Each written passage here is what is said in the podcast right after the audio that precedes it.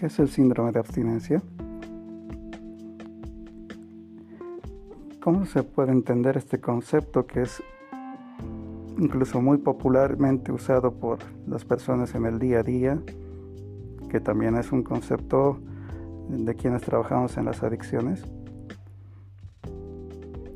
¿Qué características, cómo podemos eh, diferenciar si una persona tiene un síndrome de abstinencia o no? Serán estas algunas de las preguntas que iremos respondiendo el día de hoy, que es el tema que vamos a tratar. Entonces, si el tema es de tu interés, te invito a que te pongas cómodo, te prepares un buen café, porque comenzamos.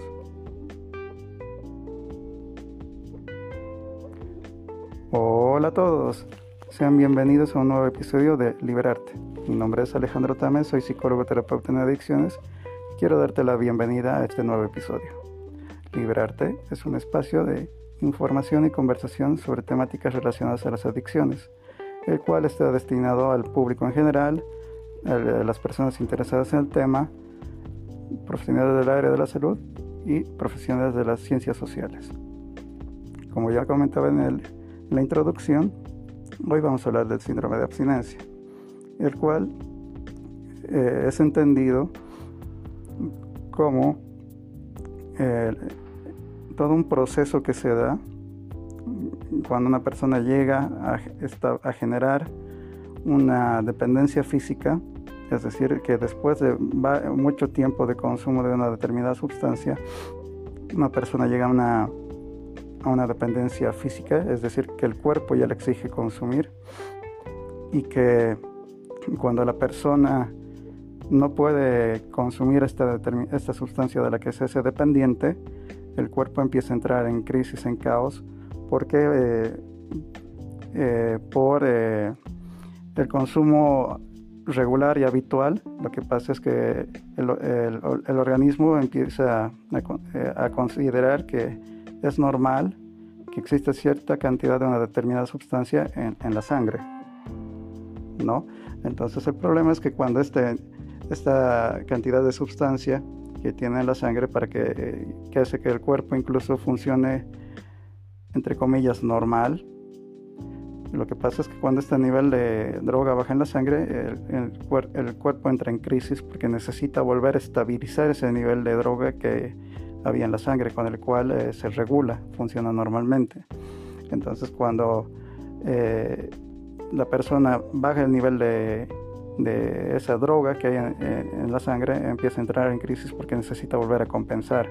Entonces, ahí eh, lo que pasa es que por bastante consumo de esta determinada sustancia, la persona, eh, el cuerpo, mejor dicho, ya siente que eh, el tener droga en el, en el, cuerpo se vuelve como una necesidad, como comer, dormir o ir al baño. Entonces, lo que hay que, lo que busca el cuerpo es saciar esa necesidad que es vital si uno no come, se muere. ¿no? Entonces es lo mismo, si no hay esta cantidad de, si, no nivela esta cantidad de droga en la sangre, el cuerpo se descompensa y si aún así no llega a consumirla, por ejemplo, en caso de, de alcohólicos, si no consumen en tres días, una persona que ha llegado a generar una dependencia física se puede morir. Entonces esto es lo complejo eh, de lo que pasa. El síndrome de abstinencia es justamente ese momento cuando eh, el cuerpo se descompensa porque eh, ha generado una dependencia física, ¿no? Y es esta baja de este descenso de lo que es la cantidad de droga en la sangre que hace que el cuerpo entre en crisis y se descompense y aparecen eh, todas estas reacciones, ¿no? puede tener convulsiones, puede tener eh, alucinaciones, puede tener un, sinfín de, síntomas que puede presentar la persona, pero la característica que es cuando la persona genera una dependencia física y eh, no puede consumir una determinada droga. entonces, básicamente esa es la idea de cómo entender el síndrome de abstinencia, pero aquí hay que aclarar varias cosas. ¿No? Eh, el síndrome de abstinencia se puede entender, como les decía, cuando eh, la persona ha generado una dependencia física. Eh, aquí hay que ser claros, hay drogas que generan, pueden generar dependencia física y hay otras drogas que no. ¿no? Entonces hay que, para poder identificar si una persona ha generado un síndrome de abstinencia, primero lo que hay que, hay que averiguar es qué es lo que ha estado consumiendo, ¿no? Eh, por ejemplo, algo que es bastante controversial es que eh, la marihuana es una droga que no genera dependencia física. Sí genera una dependencia psicológica que las voy a ir comentando. ¿eh? Pero el hecho de que no genere una dependencia física no quiere decir que tengan eh, efectos nocivos hacia la persona. ¿No? Entonces lo que pasa, primero hay que identificar qué es lo que la persona está consumiendo para establecer si es una droga que genera dependencia física o psicológica o ambas, ¿no? Eh, por ejemplo, aquí quedan extensos lo que son las conductas adictivas, ¿no? Eh, eh, como ser el uso, los apostadores compulsivos, los adolescentes adictos que están muy enganchados con los videojuegos, con los celulares, eh, la pornografía, a esto me refiero mirar pornografía, etc. ¿no? Esto se debe a que, a diferencia de las drogas, las personas que tienen una conducta adictiva no llegan a introducirse nada en el cuerpo. ¿no? no es que una persona adicta a la pornografía se va a comer una revista de pornografía o una persona adicta a los juegos no se va a tragar los dados para, para hacerse adicto.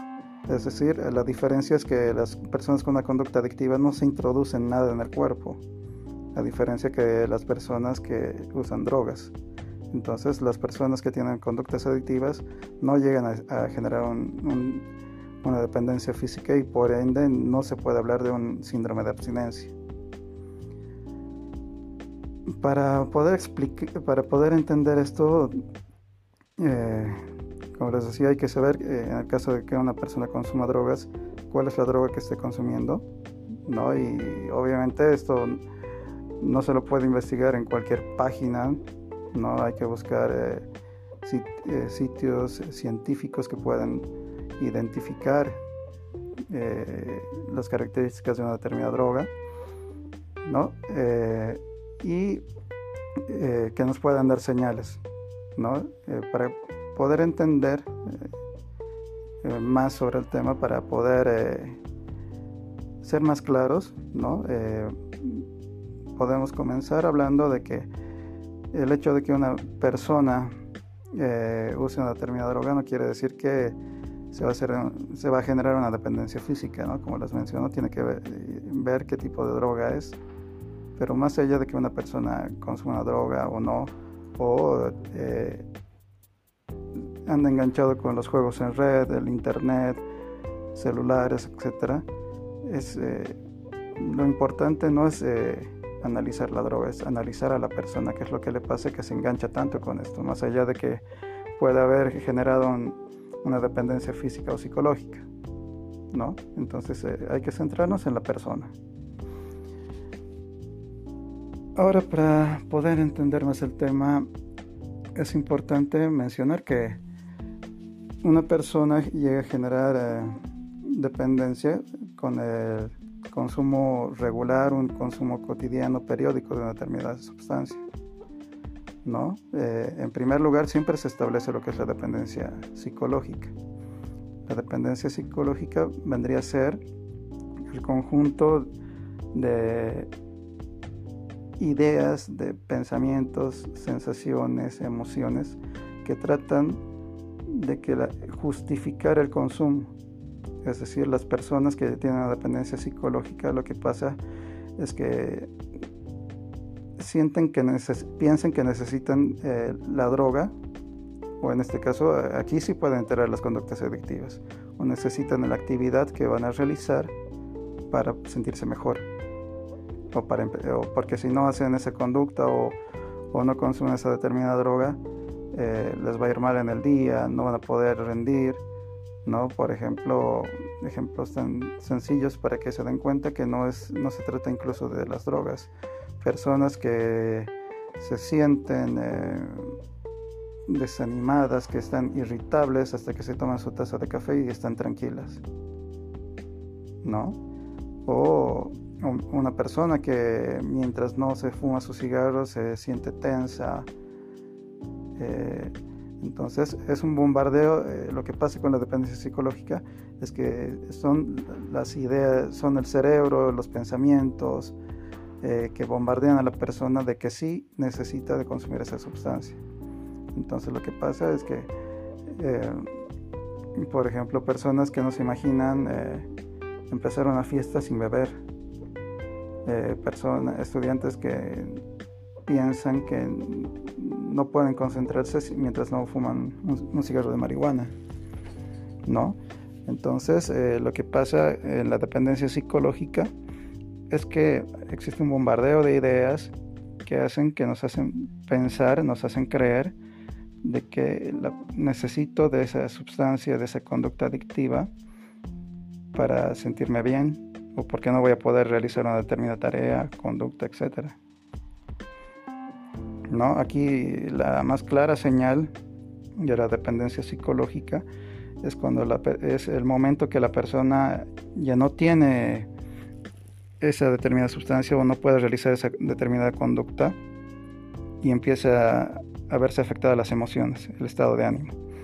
¿no? Una persona que que eh, no tiene sus cigarros, por ejemplo, para empezar la mañana y tiene que ir a, dar clases, y, pero para empezar su mañana necesita fumarse cigarros, entonces ahí la persona, ante la ausencia de aquel objeto o aquella conducta, eh, eh, se ve afectada su, el estado anímico.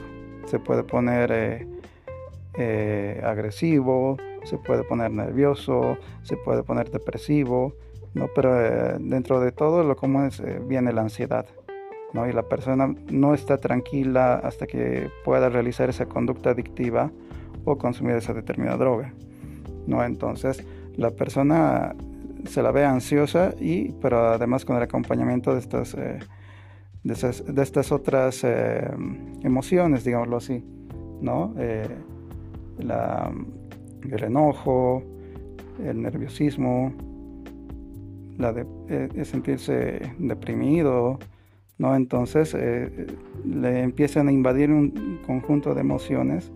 Esto porque ya no está en la posibilidad de acceder, no, no tiene a la mano la droga que necesita o no puede realizar la conducta que eh, conducta adictiva. ¿no? Entonces, esta es la, principal característica para ver una dependencia psicológica, cuando la persona no tiene la posibilidad de, de consumir, ¿no? O, o la persona eh, no puede realizar esa conducta adictiva, entra en caos, entra en crisis porque la necesita, ¿no? Pero la diferencia es que eh, una persona eh, con una dependencia psicológica el cuerpo no le exige, pero sí la mente, sí la cabeza. ¿no? Entonces son ideas, son pensamientos que le exigen, que esto no quiere decir de que eh, no la pase mal. Sí, evidentemente la pasa mal, entra en crisis, sobre todo porque lo insoportable que se vuelve es la ansiedad. Y en segundo punto vemos lo que es eh, la dependencia física, ¿no? que es, eh, como ya les mencionaba, después de un proceso de consumo regular y periódico, la persona en primer lugar llega a generar una dependencia psicológica. Ojo, esto dependiendo la, la droga que consuma, ¿no? porque no todas las drogas generan dependencia física. Entonces lo primero que pasa es que con un consumo periódico y regular la persona genera una dependencia psicológica y posteriormente se pasa a una dependencia física. ¿no? Entonces la dependencia física se caracteriza, primero pasa por lo mismo que la dependencia psicológica, ¿no?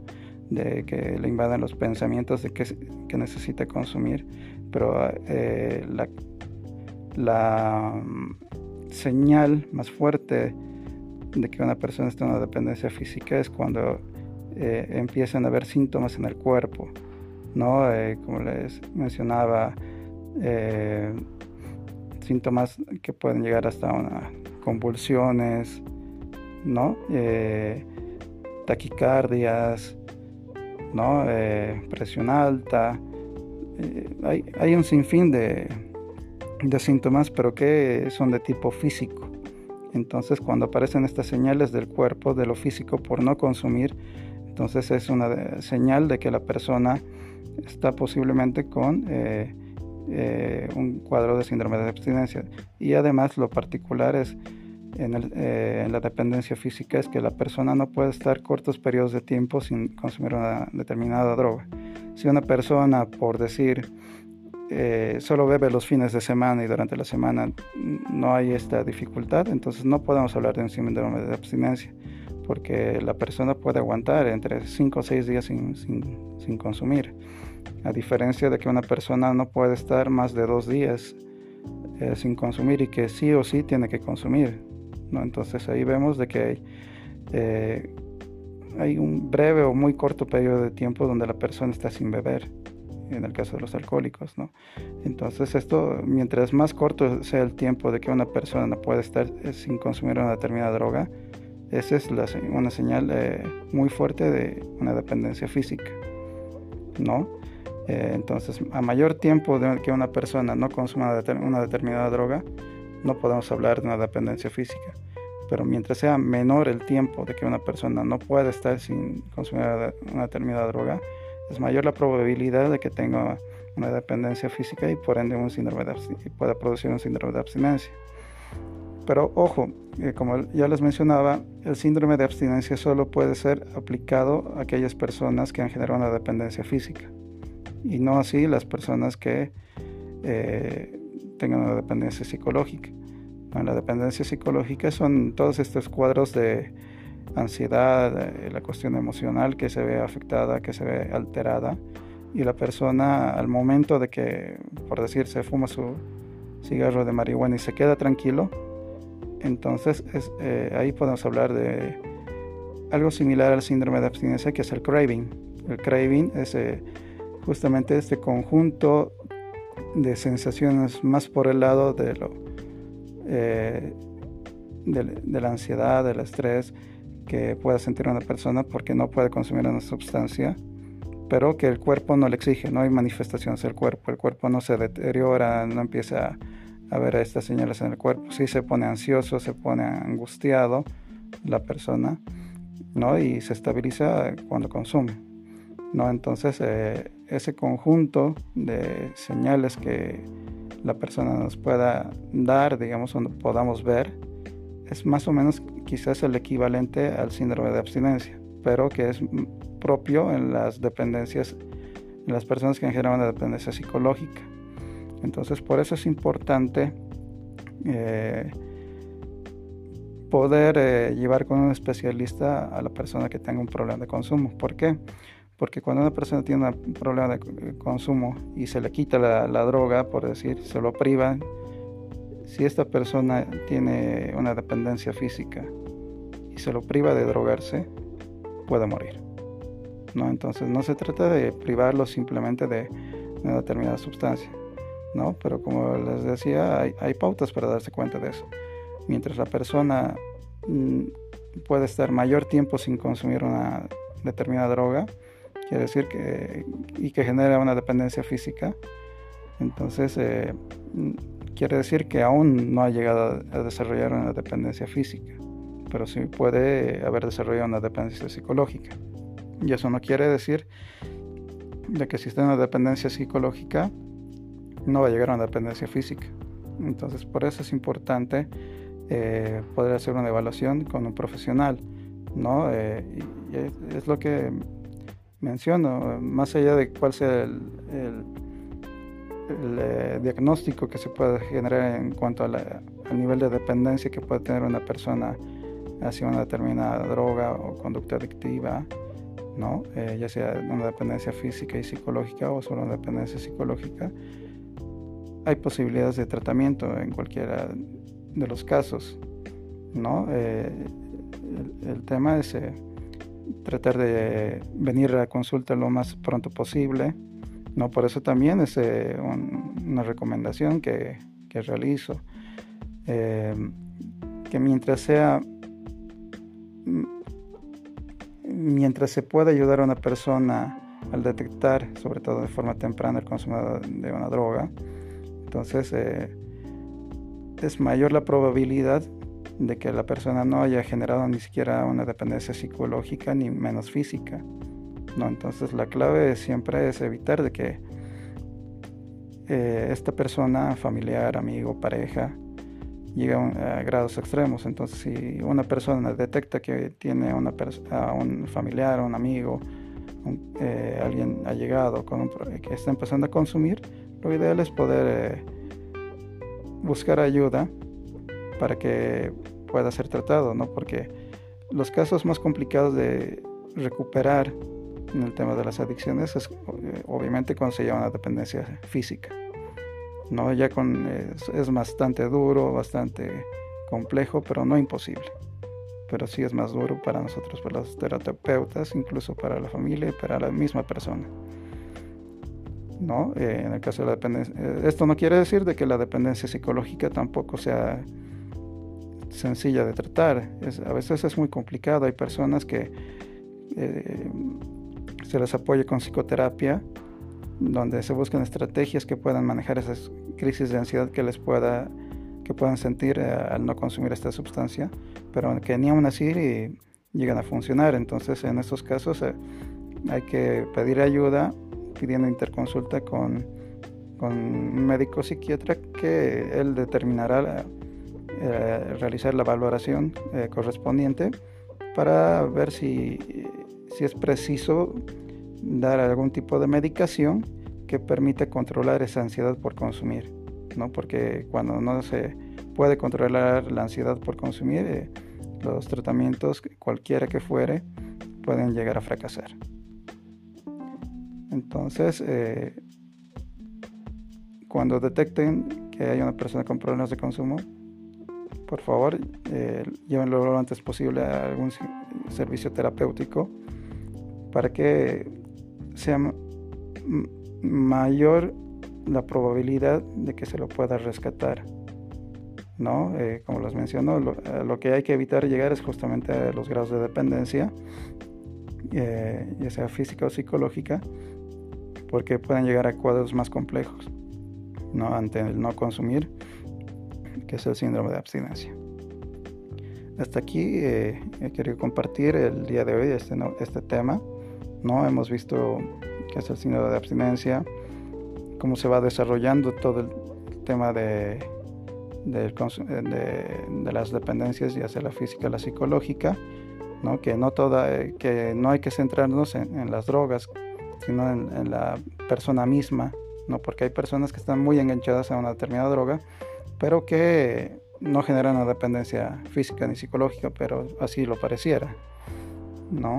Es importante eh, eh, llegar con especialistas para que puedan identificar el grado de dependencia que tenga esta persona para así poder ayudarla, ¿no? Y posteriormente que no llegue a generar cuadros como el craving o el síndrome de abstinencia.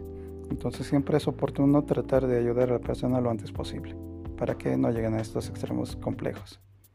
Sin nada más que decir, me despido con un saludo a la distancia. Quien quiera eh, encontrarme puede buscar en mis redes sociales, ¿no? como psicólogo Alejandro Tames, vivir sin adicciones es posible. O si necesitan eh, resolver preguntas o dudas, eh, pueden escribir ahí o si no, contactarme por mi WhatsApp, ¿no? Más 591-745-68242. Nada que decir, me despido. Hasta la próxima.